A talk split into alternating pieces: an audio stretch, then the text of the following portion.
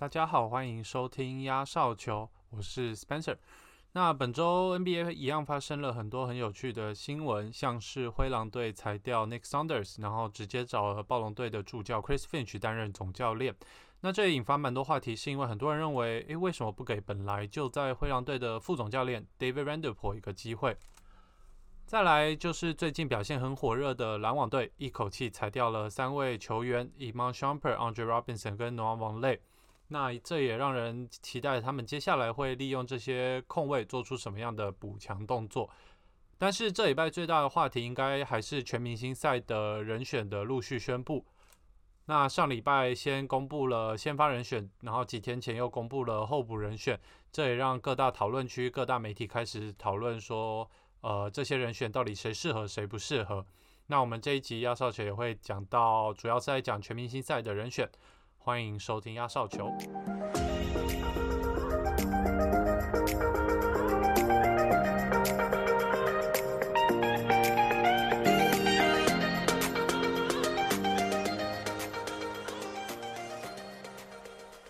今年的全明星赛会是三月七号，然后在亚特兰大举行。那因为疫情的关系，原本一个周末的赛事就是会变成只有一个晚上。然后，因为本来这些全明星赛就像是一个很一场很盛大的派对，所以球场下也会有很多活动，然后很多派对。但是今年联盟就直接禁止这些球场外的活动。那他们也呼吁大家说，你不要前往亚特兰大来看球，来参与明星赛，你在家看线上的就好。所以也因为这样子，原本一个周末的活动要压缩到一个晚上。像艺人对抗赛跟新秀挑战赛都会直接取消。那呃，技术挑战赛跟灌篮大赛，以还有三分球大赛还会有，只是说像技术挑战赛跟三分球大赛是直接搬到明星赛赛前举行。那灌篮大赛则是会在中场休息的时候举办。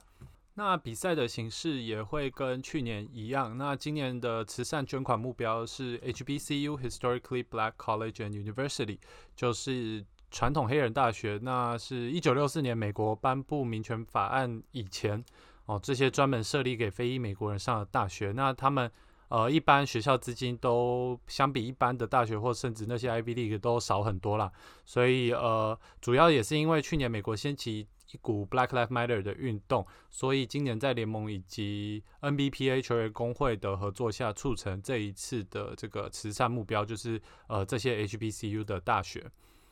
那联盟在上周就有先公布了先发人选哦，那先发的投票占比分别是粉丝投票占百分之五十，然后球员占百分之二十五，那媒体再占百分之二十五。那投票出来的前十名球员分别是西区 Luka Doncic、Stephen Curry、LeBron James、Nikola Jokic、Kawhi Leonard，然后东区的 Kyrie Irving、Bradley Beal、Kevin Durant、Giannis Antetokounmpo 跟 Joel Embiid。然后再来，他们也在前几天公布了候补名单。那这个名单跟先发球员挑选方式不太一样，他们是直接由东西区的教练选出来的。那主要规则其实就是教练不能选自己队上的球员啊，因为不然大家都只会选自己人。那这些名单分别的话，我就快速念过去。东区的话就是 James Harden、Jalen Brown、Ben Simmons、Zach Levine、Jason Tatum、Julius Randle 跟 Nikola Vucevic。那西区就是 Chris Paul、Damian Lillard、Donovan Mitchell、Paul George、Anthony Davis 跟 Rudy Gobert，还有 Zion Williamson。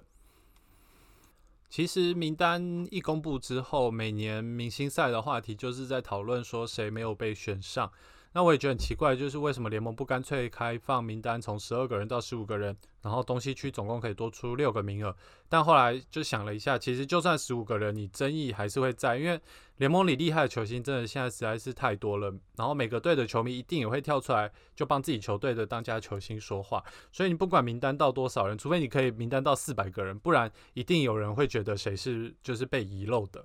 而且这种话题的讨论，某种程度上也是联盟想要，因为可以制造话题性跟曝光率哦。再加上这几年制度的改变，他们先公布先发，然后大家可以先讨论一次，然后再公布后补，然后就可以继续延续这个话题跟讨论。所以如果顺利的话，光靠明星赛名单公布这件事情，就可以维持几个礼拜甚至一一两个月的媒体曝光率，其实是还蛮划算的。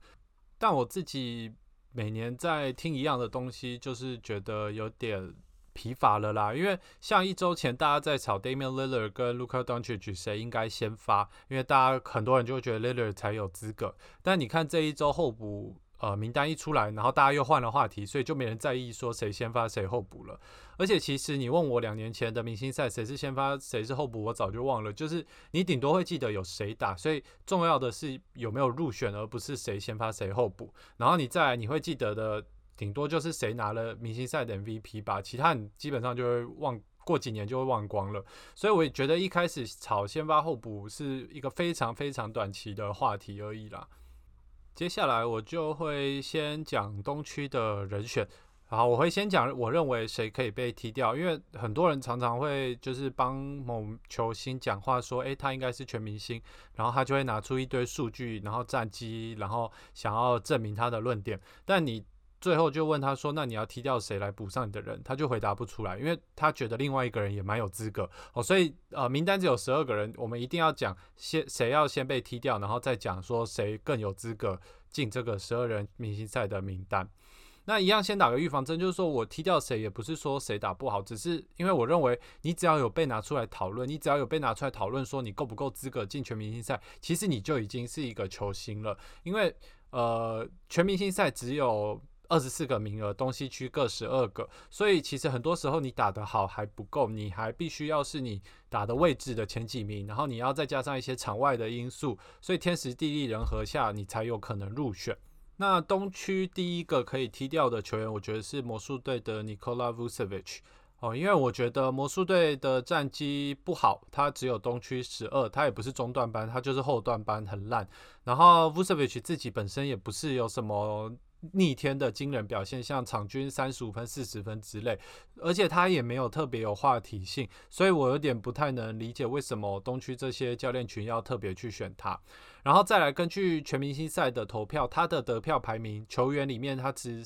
有呃或他是第十一名，然后球迷他是第十二名，然后媒体他是第七名，但是呃所有拿零分的人都是并列第七名啦，就是没有媒体要投他当全明星。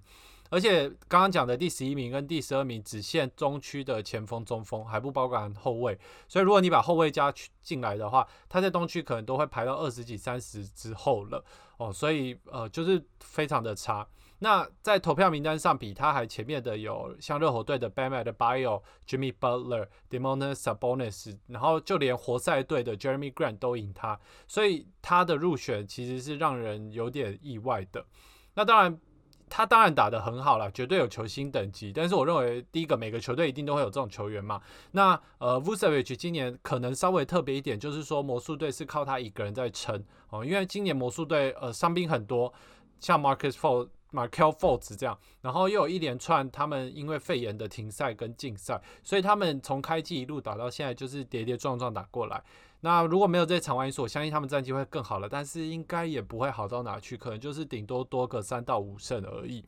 哦，所以呃，我觉得比 Vucevic 有资格入选明星赛的人还有很多，所以我会第一个先把他踢掉。那第二个可以踢掉的，我觉得是尼克队的 Julius Randle。那 Julius Randle 会入选最大原因就是因为他在纽约打球哦，因为在纽约打球，你一直都是镁光灯的焦点，然后再加上尼克队。今年开季的时候，十二月那时候打得很不错，他们战绩是打出了一波五胜三败，就是有点跌破大家的眼镜。所以那时候尼克队，然后 Julius Randle 的声量非常的高，然后再加上 Randle 算是有进步，只是呃，我觉得他还没有到可以打败其他人入选明星赛的等级哦，因为我觉得呃，他就是呃，只要到一定程度的球员。他他们需要的只是一个表现的机会，所以你很常会听到有些球员在原本的队上，就是可能虽然有上场时间，但是表现平平。那很多时候不是因为他打得很烂，他没有潜力，而是因为他们在画战术，像进攻，他们在画战术的时候都不是给他进攻的。然后如果他真的有机会投篮的时候，可能都是第三或第四选项。那有的时候这种时候你就不是一个好的出手空档，那你自然表现就不理想。可是，当像这种球员换队之后，然后他们如果有机会变成球队的攻进攻重心之一，那他们的数据都会大幅提升。一个主要原因是因为，就有点像 Randall 现在这样，就是呃，他当然有潜力，只是说，呃，他现在出手机会会变得很高，而且战术都会划给他进攻。像他之前在湖人队表现机会就比较少，然后后来到鹈鹕跟尼克，平均出手次数就大幅的提升。呃，我查了一下，他本来在湖人队一场比赛大概只有十次的出手机会，到现在他一场可以有十七次的出手机会，然后这十七次里面很多可能也是专门让他去呃出手单打的，所以他的效率也会变得比较好。哦，这是就是是因为大环境的关系啦。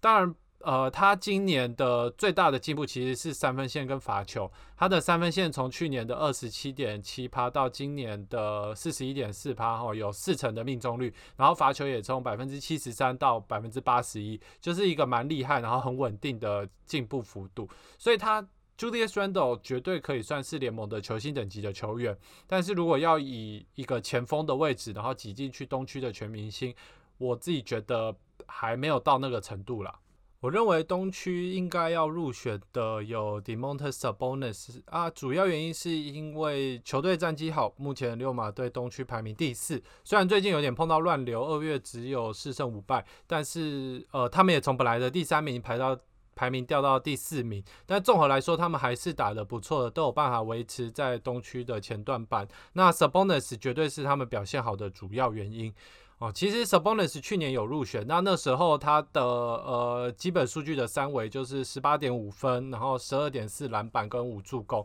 那他今年的三围更好，二十一点五分，然后十一点六篮板跟五点七助攻。但是呃去年有进，然后结果今年没进。那呃我有看到媒体有说他是史上第一个平均呃二十分十篮板五助攻，但是没有进明星赛的球员。我不知道，我没有去查证这件事，但是应该是真的。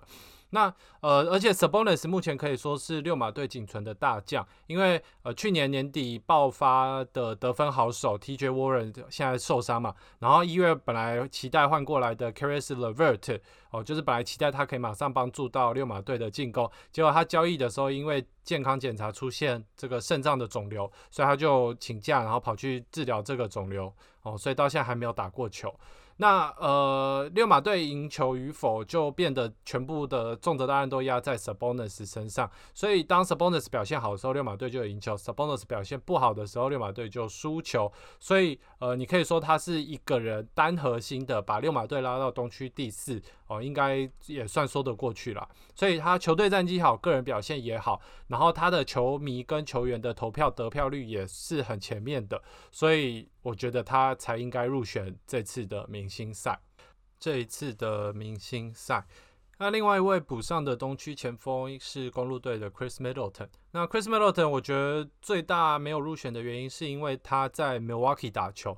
那 Milwaukee 是一个小城市、小市场，吼，只有六十万人口。啊，如果你要比较的话，就呃，像 LA 就有四百万人口，所以呃，这个 Milwaukee 的市场。这是真的很小，然后你在 Milwaukee 打球的话，你的镁光灯本来就不多，然后再加上他又跟 Yanis a n t e t o k u m p o 一对，所以本来就不多的镁光灯又一定会在呃 Yanis 身上，所以 Middleton 非常非常容易被忽略。像去年他的这个 O N B A Team，他也呃前三队也没有他，可是他去年效率值其实是可以排得上联盟前十的，就是非常的好。那他今年的效率更好，所以所有他的。呃，进阶数据都非常的惊人。那公路队能够赢球，其实我觉得，呃，他跟 Yanis 的重要性是一样的哦，就是两者缺一不可。另外，我觉得他不红，搞不好也跟他的名字有关哦。Chris Middleton 不是一个很有记忆点、很酷的名字。那比起其他人，像 The Greek Freak、Spider Mitchell、Process and Beat，或者本名就很有记忆点、很酷、很好念的 Zion Williamson、Trey Young、Luca Doncic。哦，Middleton 好像就注定不太容易有粉丝缘了。那我自己是觉得他应该可以叫改名叫 Bam Middleton。啊，如果他叫 Ben Middleton，听起来就很帅，然后保证他每年都可以进全明星赛，然后媒体版面也一定会有他。另外，其实全明星人选公布前，所有媒体、专家、Podcast 都认为 Middleton 是稳入选的人，尤其是候补是教练群去选，所以受球迷欢迎程度、人气哦这种影响比较少。那他那时候公布出来没有上，大家都非常的傻眼。当然，你就可以理解说全明星赛。其实有一半以上都是看人气的比赛，那联盟当然就会想要让高人气的球星参加，吸引大家目光。我自己是蛮期待赛季结束的这个 O N B A Team 的选拔，因为我认为 Middleton 应该会在里面哦，因为到时候这个 O N B A team 其实主要就是拿场上的表现来选人。另外，我想要看到一个就是把塞尔提克双星其中一个换成 Trey Young。那 Tatum 跟 Brown 我会选的话，我会选择把 Tatum 踢掉。那理由很简单，因为我觉得塞尔提克现在战绩非常的差，他们目前排名东区第九，所以我认为你东区排名第九，你在季后赛外，所以你根本不应该有两名球员入选全明星队，除非你们两个都拿出。一样就是拿出惊人的怪物成绩，但是显然两个人都没有哦。那虽然 Tatum 声望比较高，但是 Jalen Brown 今年打的确实比 Tatum 好，然后他的呃贡献也比 Tatum 稳定。Tatum 有一点点起伏比较大了今年，所以如果他们两个要选择一个入全明星赛的话，我会选择 Brown。那呃，我认为崔样一定要进明星赛，是因为他的个人数据非常非常的好，他平均二十七分、四篮板，然后九点七个助攻。快要接近 double double 的平均表现，那防守呢也有明显的进步。因为去年有人说他的防守就像是一只不会动的树枝，就在在那边，但他今年至少我觉得进化成会动了树枝，就是还是很烂啦，但是至少你有明显的进步嘛。然后。有人就会说，诶，可是那如果老鹰队战绩这么差，他还可以入选吗？但是我觉得老鹰队战绩不好，不能怪崔样，因为崔样在场上的时候，其实老鹰队的数据是赢对手的。也就是说，如果崔样不用下场，他每一场比赛每一分钟每一秒都打的话，那老鹰队基本上是可以赢大部分比赛。那老鹰队问题就是崔样下场之后，他们的替补就会开始败分。那呃，因为他们大部分的这个厉害的替补球员或角色型球员呢 b o d a n o v i c h John Collins、Chris Dunn、Cam Reddish 现在全部都受伤，所以没有办法打比赛。那呃，这几位当然都是蛮重要角色型球员啦，所以这个影响很大啊。如果我觉得有一天可以看到完整的老鹰队，我相信他们应该是蛮有机会打进季后赛的。哦，但是撇开这些不论，我认为崔样应该在明星赛的名单里面。啊其他值得一谈的还有热火队的像 Jimmy Butler，但是呃 Jimmy Butler 主要是因为他得了确诊 Co 呃肺炎，所以他缺赛太多，不然他一定也是稳稳的全明星赛人选。那自从他归队之后，他越打越好，就好像现在才打几场而已，然后就已经有四场有大三元的表现。那热火战绩也在慢慢的往上爬，爬到他们应该有的位置。不过呃，所以。但就像我刚刚说的，他的缺赛是造成他没有入选呃全明星赛的主要原因啦，这是蛮可惜的。不过如果照他这样打下去，真的到三月七号全明星赛那天，然后结果没有 Jimmy Butler，其实就还蛮蛮荒谬的，因为他就真他就是一个全明星。那讲完东区的话，接下来就在讲西区哦。讲西区就是虽然后来呃 Booker Devin Booker 因为 Anthony Davis 不能打，所以递补进去，但是我觉得这种就是你被递补的感觉很差。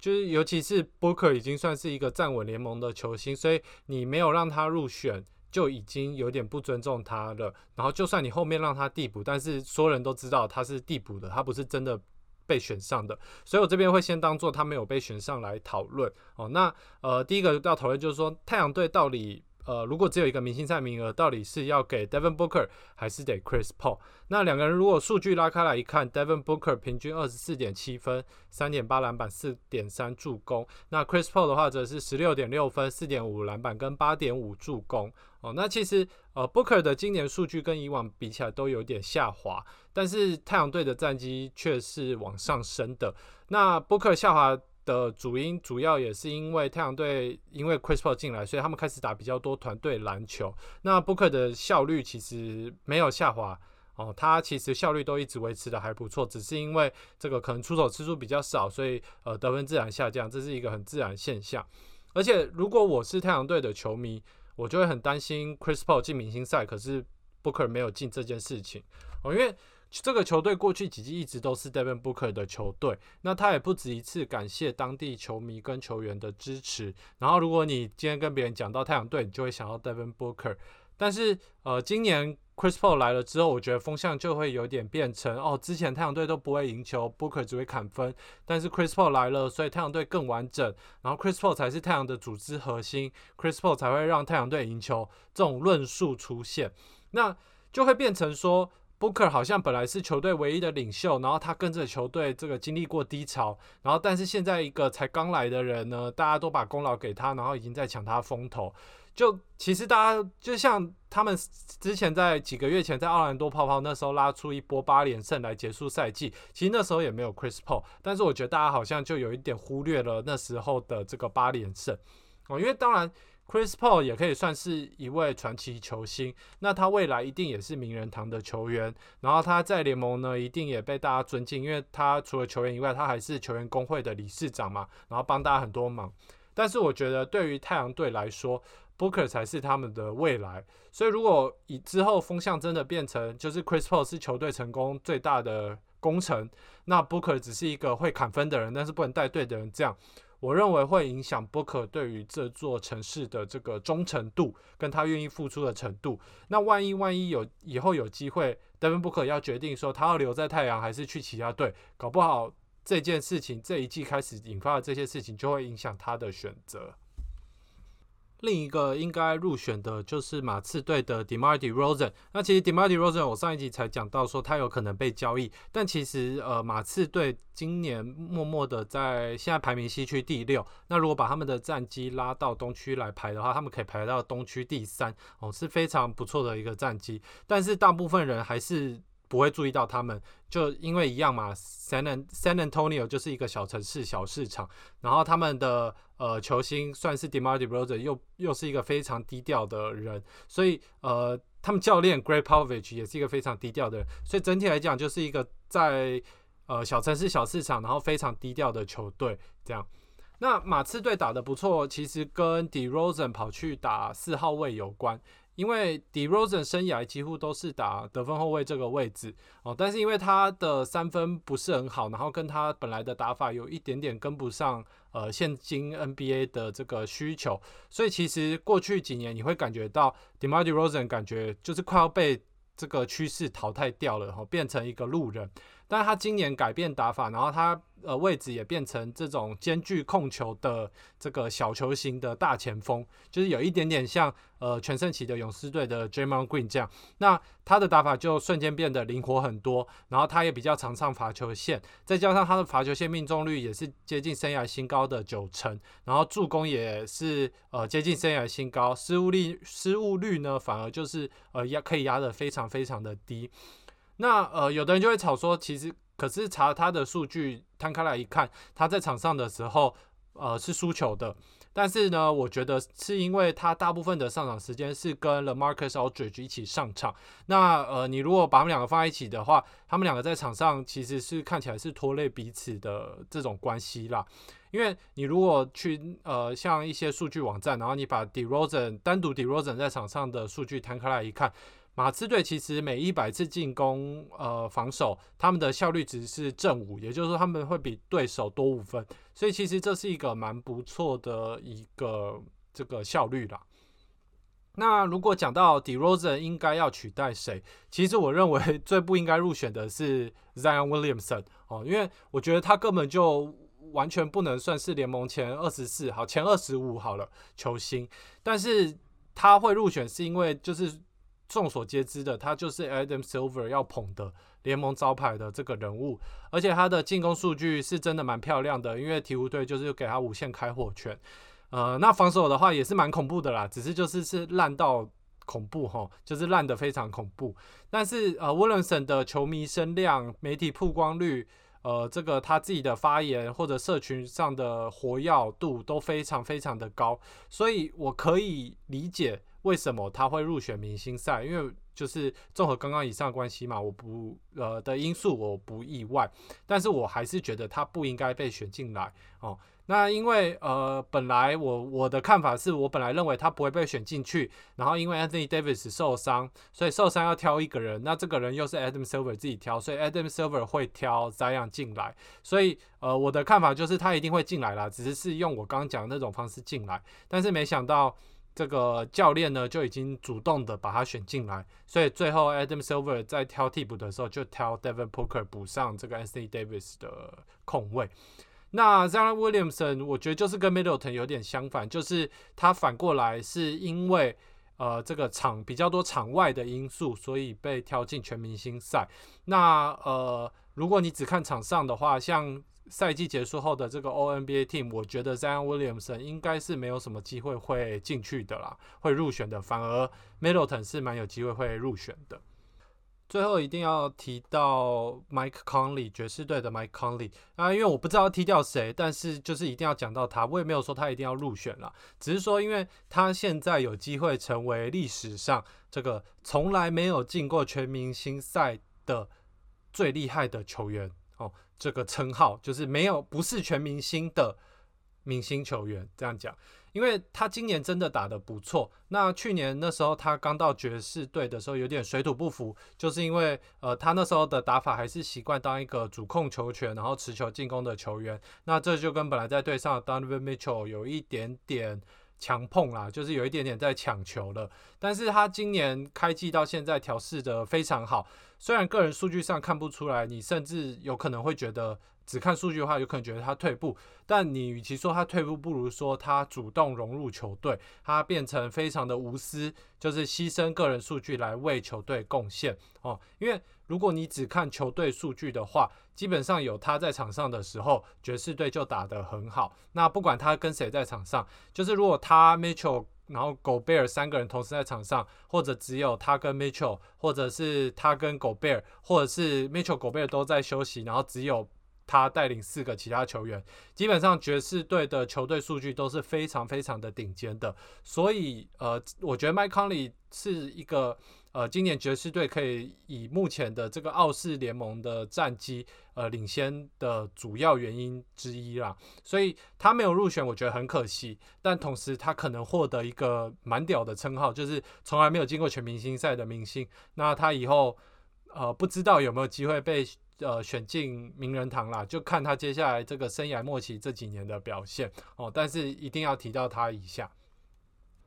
那其实你看全明星赛的球员名单，会发现就是很明显，这是一个很吃人气的这个比赛。那呃，绝对有很多很有资格入选的球员，只是说他们可能因为在我们。就像我们刚刚讲的，这个小城市、小市场，然后在比较偏僻的地方打球，或者他本身球风是属于很低调的，他为人也很低调，所以他没有什么版面，所以呃，他没有入选。那这也都是难免的，因为呃，站在 NBA 联盟官方的立场，他们在今年。这个疫情还在肆虐美国的情况下，他们还是执意要办这次明星赛。他们就是想要尽可能的创造一些一次性的收益嘛。那呃，想要创造这些收益，势必就一定要挑这种高人气的球员哦，来来参与，然后来尽量的创造一些媒体曝光度。所以呃，这个名单我觉得还算合理啦。只是如果就像我刚刚讲，如果是我，我可能会做出一些调整这样子。那很多球员我都没有提到，并不代表他们没有资格，只是因为如果我就继续分析下去的话，我我可能讲一两个小时我都讲不完，然后你们也可能听不下去了，所以我就是大概提出几个我觉得我对我来说最重要的呃一些可以换掉的人这样子。那这期节目就先到这，我们就下周再见，拜拜。